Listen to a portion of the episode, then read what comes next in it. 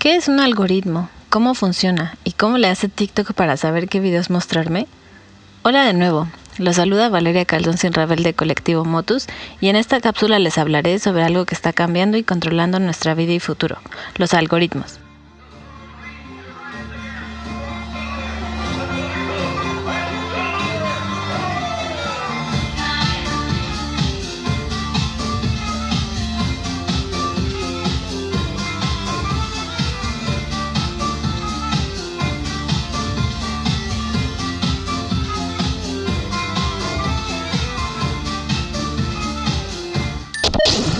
Seguramente has escuchado la palabra algoritmo en algún momento, principalmente en redes sociales, pero ¿realmente sabemos qué son y qué aplicaciones tienen? Un algoritmo es una serie finita de instrucciones bien definidas que sirven para resolver problemas específicos. En pocas palabras, instrucciones para resolver problemas. Debe de ser preciso y claro en cada uno de estos pasos, definido respecto a los datos que tendrá y operaciones que realizará, además de que siempre tendrá un fin. Un algoritmo entonces procesa datos para obtener una solución. Para esto requiere una entrada de datos, ya sea que nosotros se los demos o los obtenga de otra fuente. Los datos serán ahora procesados y se ejecutarán los pasos en el orden que el algoritmo tiene. Finalmente, los resultados se obtienen. Es como hornear un pastel. Los datos de entrada serán nuestros ingredientes, los pasos como mezclar, hornear y decorar deberán acatarse en ese orden para finalmente obtener el resultado de un rico y bonito pastel. Pero bueno, Vámonos a las máquinas. En computación, un algoritmo es una secuencia de instrucciones que le dice a la computadora qué hacer. Por ejemplo, una lavadora se rige con algoritmos. Una vez que colocamos nuestra ropa y la programamos en ciclo delicado, la lavadora activa instrucciones especiales para ese ciclo, como lavar con menor intensidad, y una vez que cumpla un tiempo determinado, comenzar a enjuagar. Sin embargo, estas instrucciones se tienen que escribir en un lenguaje que tanto la máquina como los humanos entendamos. A eso se le llama lenguaje de programación.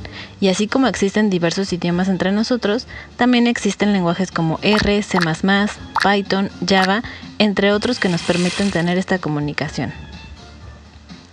Otro ejemplo muy sencillo es el algoritmo Bubble Sort, el cual sirve para ordenar números aleatorios de menor a mayor o viceversa. Los datos de entrada son números, por ejemplo, calificaciones de exámenes que queramos ordenar y las instrucciones que sigue son las de intercambiar repetidamente los números o elementos adyacentes si están en el orden incorrecto.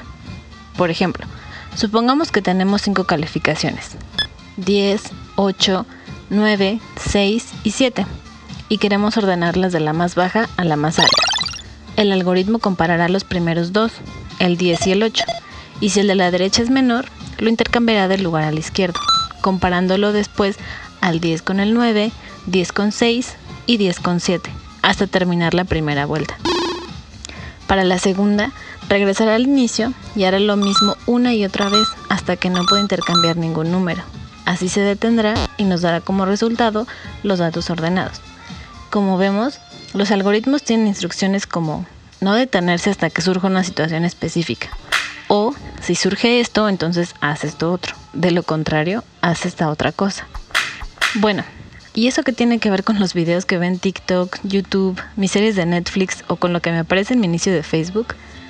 Pues también existen algoritmos de recomendación, los cuales son con los que seguramente estamos más familiarizados, y aunque son muy complicados por la cantidad de instrucciones que tienen, en el fondo siguen siendo pasos para lograr una tarea, la cual es mostrarnos y recomendarnos contenido que, de acuerdo con lo que hemos estado viendo, es probable que nos guste.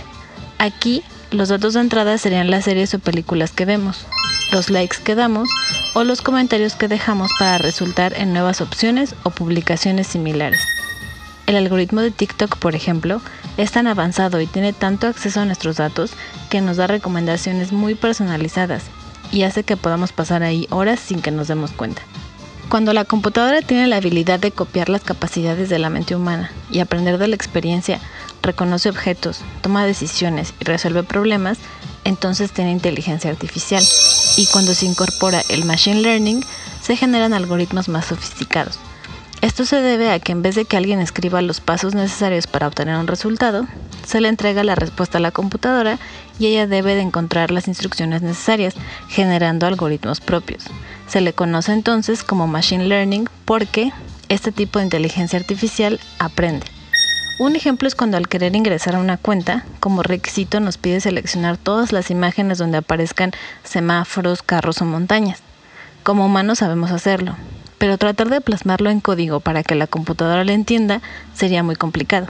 Entonces, mejor le damos muchas imágenes que contengan o no estos semáforos, carros o montañas y nosotros seleccionamos las que sí lo tienen para que la computadora genere sus propios algoritmos y así aprenda. Estas son solo algunas de las aplicaciones de los algoritmos de nuestra vida cotidiana. Nuestras cafeteras, refrigeradores y carros son gobernados también por algoritmos que les dicen qué hacer y en qué momento. Debemos recordar que los humanos somos los que crean estas instrucciones, por lo que no son perfectos y pueden tener errores. Sin embargo, los programadores se dedican a corregir y mejorar estos códigos para lograr los resultados esperados. Para terminar, los algoritmos llegaron para quedarse y transformar nuestro mundo. De nosotros dependerá el cómo y para qué se diseñan, además de cuánto estemos dispuestos a aceptarlos, entenderlos y utilizarlos. ¿Y tú, estás de acuerdo con que algunos algoritmos accedan a tu información y aprendan sobre ti y tus gustos? ¿Qué ventajas o desventajas encuentras? Aprovechando lo que comentábamos del lenguaje de programación que se utiliza para comunicarnos con las computadoras, les adelanto que tendremos un concurso o reto para todos aquellos programadores que están buscando liberar su servicio social. Por lo pronto, síguenos en nuestras redes de Facebook, YouTube e Instagram para que un algoritmo te avise y recomiende más de nuestro contenido. Si quieres volver a escuchar esta cápsula, busca el podcast de Colectivo Motos en Spotify. Nos escuchamos en la siguiente. Motus